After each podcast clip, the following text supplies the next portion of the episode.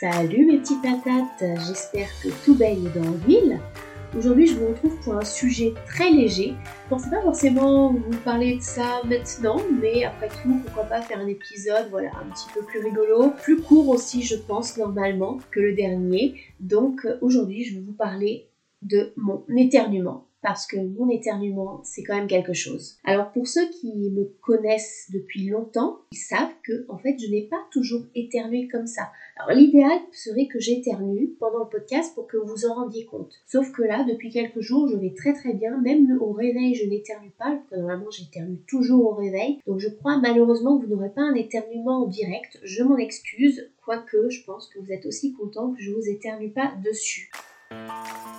Oui, je n'ai pas toujours éternué comme ça pour ceux qui me connaissent depuis, on va dire, plus de 15 ans, 20 ans. Même quand j'étais encore au lycée, j'avais un éternuement tout à fait euh, normal, banal. Alors cet éternuement, pour ceux qui ne m'ont jamais encore entendu éternuer, qui ne me connaissent pas beaucoup ou quoi, il faut savoir que c'est quand même assez puissant. Une fois, par exemple, à Grenoble, on était en, était en TD, en salle, à la fac, et j'ai quand même fait trembler la porte quand j'ai éternué. Quand j'éternue, par exemple, dans la salle des profs au collège qui est au rez-de-chaussée, parfois on m'entend au premier étage. Certains osent me dire qu'ils m'entendent au deuxième étage, mais j'ai quand même des doutes. Mais c'est vrai qu'on peut m'entendre à l'autre bout de l'établissement.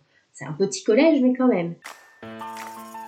Alors il y a une raison qui fait que j'éternue comme ça et euh, on va dire que ça va pas être. Alors je vous ai promis un épisode plus rigolo, mais en fait ça va pas être une partie très rigolote parce que c'est vrai qu'il y a, y a un vrai problème sous-jacent, c'est que c'est lié à un traitement que j'ai. Sans entrer dans le détail du traitement et de ceux qui le traitent, mais ça fait depuis que j'ai 21 ans que j'ai un médicament J'en ai eu plusieurs. Il a fallu de trouver en fait la bonne molécule. J'ai une maladie, on va dire, assez grave, qui fait aussi que j'ai une reconnaissance de handicap, parce que ça peut être un petit peu embêtant au quotidien, cette maladie, qui euh, peut conduire parfois au, fameux burn-out que j'ai fait. Tout ça, c'est un petit peu en lien, mais bref, sans entrer plus dans les détails, parce que je sais, voilà, j'ai pas forcément envie de rentrer dans tous les détails ici. Je pense que c'est pas le lieu pour ça. Quel est le lien avec cet éternuement? C'est que, en fait, ce traitement, comme bon nombre de traitements, a des effets secondaires. Et l'un des effets secondaires, c'est, c'est en fait un petit peu les symptômes du rhume. C'est écrit noir sur blanc sur la posologie, hein, c'est pas moi qui l'ai inventé. Symptômes du rhume. Bon,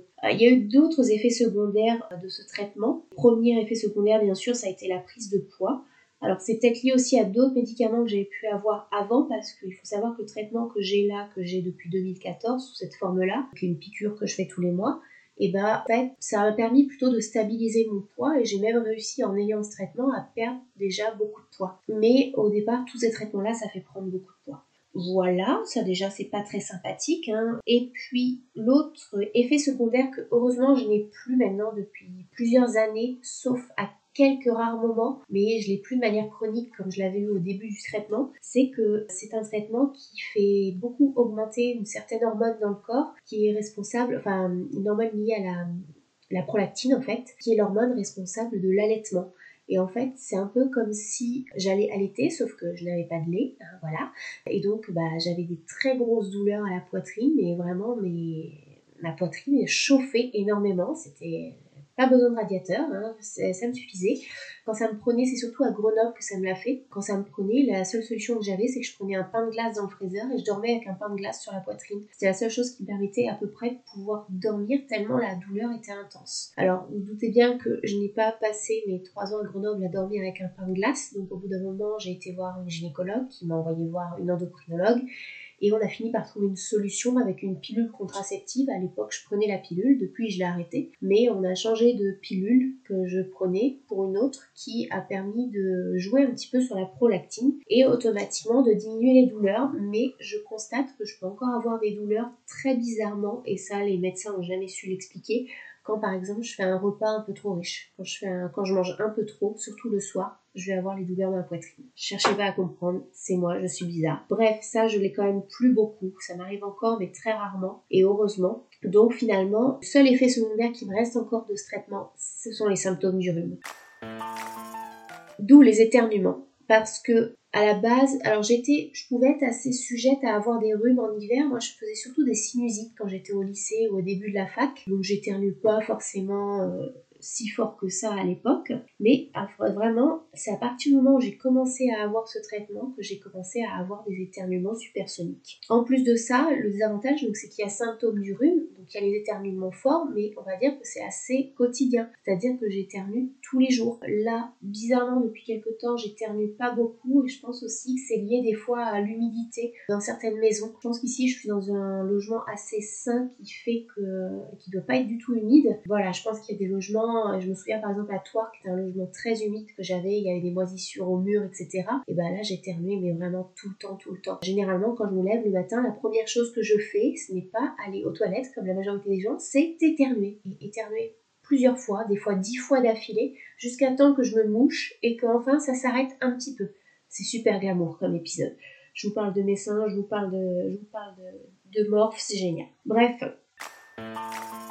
Alors ces éternuements, ça donne quand même lieu à des scènes assez cocasses. Ça peut en énerver certains parfois. Je sais que des fois au travail, il y en a certains qui en ont un petit peu marre que j'éternue comme ça. Surtout que, en vrai, je suis capable d'éternuer moins fort. Mais bon, euh, pour tous ceux qui éternuent comme moi assez régulièrement, ils savent que quand on se retient d'éternuer, c'est pas bon du tout. Et puis ça fait, euh, moi des fois ça me donne des mal de tête. Donc je suis désolée, je préfère bousiller vos tympans plutôt que d'avoir mal au crâne. Voilà, je suis un peu égoïste, mais c'est comme ça. Donc voilà, j'ai, il y a eu des scènes très drôles où bah, quand ça me prend dans la rue, bah, je fais sursauter les gens forcément. Ça m'est arrivé en voiture aussi, en voiture, j'ai la fenêtre ouverte, j'éternue à un feu et il y a une personne paniquée qui se retourne, qui se demandait ce qui se passait. Ce qui est toujours très drôle aussi, c'est mon premier éternuement en contrôle avec des sixièmes parce que là ils sont terrorisés. C'est, tous les ans ça me fait rire. Voilà, il ne faut pas grand chose. Dans les transports en commun, ça m'est arrivé une fois, une dame, j'ai cru qu'elle allait faire une crise cardiaque parce que tellement j'ai fait peur. Voilà, donc voilà, si ça devait vraiment m'arriver un jour, je pense que ce serait pas drôle. Mais voilà, généralement la réaction des gens c'est que ça les fait rire souvent parce qu'ils n'ont pas à le subir si souvent que ça. Ceux qui le subissent au quotidien, comme au travail, je pense, ça les fait moins rire. Mais ceux à qui ça me tombe, ils arrivent à, enfin, ils prennent les transports en commun par exemple avec moi, ça va être une fois dans leur vie, ils rigolent un bon coup, puis voilà, ils oublient. Mais heureusement, je suis pas la seule à éternuer comme ça quand même. Je suis pas, j'ai déjà constaté qu'il y avait d'autres personnes qui éternuaient très fort. Une fois justement, j'étais dans la rue à La Rochelle et il y a une dame qui a éternué devant moi super fort. Et du coup, je lui ai dit, je lui ai dit, ah bah ça fait plaisir de voir que je suis pas seule. Donc ça permet de créer des liens, de briser la glace, cet éternuement.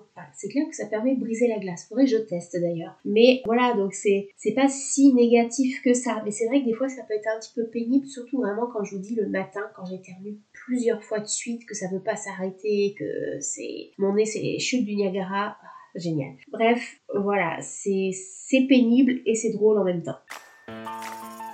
Alors des remèdes, est-ce que j'en ai testé? Oui, comme je vous le disais, je suis capable d'éternuer quasi silencieusement. Hein, je sais le faire. Euh, si par exemple on est dans une réunion, dans un moment, il y a un discours un peu solennel, je suis capable de me retenir.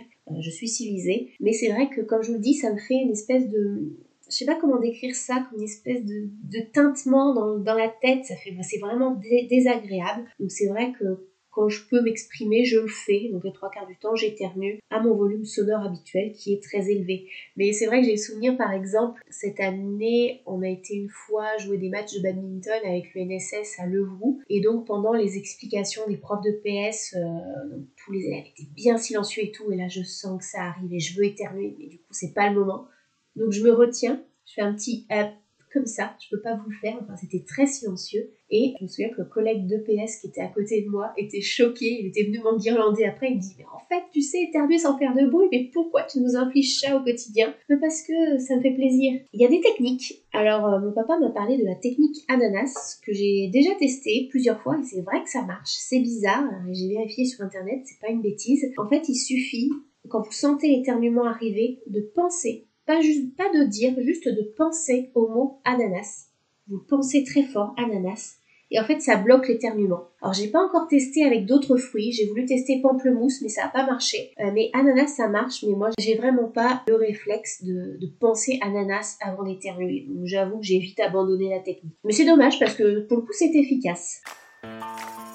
Bref, en conclusion, je vous avais promis un épisode court. On est sur du probablement du 10 minutes parce que je vois là 11 minutes. Donc euh, avec les petites coupures pour ôter tous les E, Je pense qu'on va être sur du 10 minutes, donc pour une fois, ça change. Un épisode court, aussi court qu'un éternuement de moi finalement. Encore une fois, désolée pour ceux qui subissent mon éternuement au quotidien, notamment au travail. Voilà, je, suis vraiment désolée. Je, pourrais faire autrement, mais c'est plus fort que moi. Il faut que j'éternue fort. Mais pensez par exemple à mon papa, chez qui je vis actuellement, et qui lui a la version euh, du matin. Quand il se lève tôt, ça va parce qu'il est déjà parti. Mais en hiver, il se lève toujours un petit peu plus tard. Enfin, plus tard. C'est-à-dire qu'au lieu de se lever à 5h30, il va se lever à 6h. Mais du coup, à la version atchoum, atchoum, atchoum, atchoum, atchoum, et j'en passe. Et bien évidemment, beaucoup plus fort. Bref, je pourrais essayer de retenter une cure d'ananas, mais je suis pas sûre que ça marche. En tout cas, si jamais vous avez peur de m'inviter, par exemple, à un mariage ou à votre soutenance de thèse, je ne sais quoi, rassurez-vous, je sais faire autrement, mais voilà, c'est vraiment exceptionnel. À défaut d'ananas, bah gardez la patate.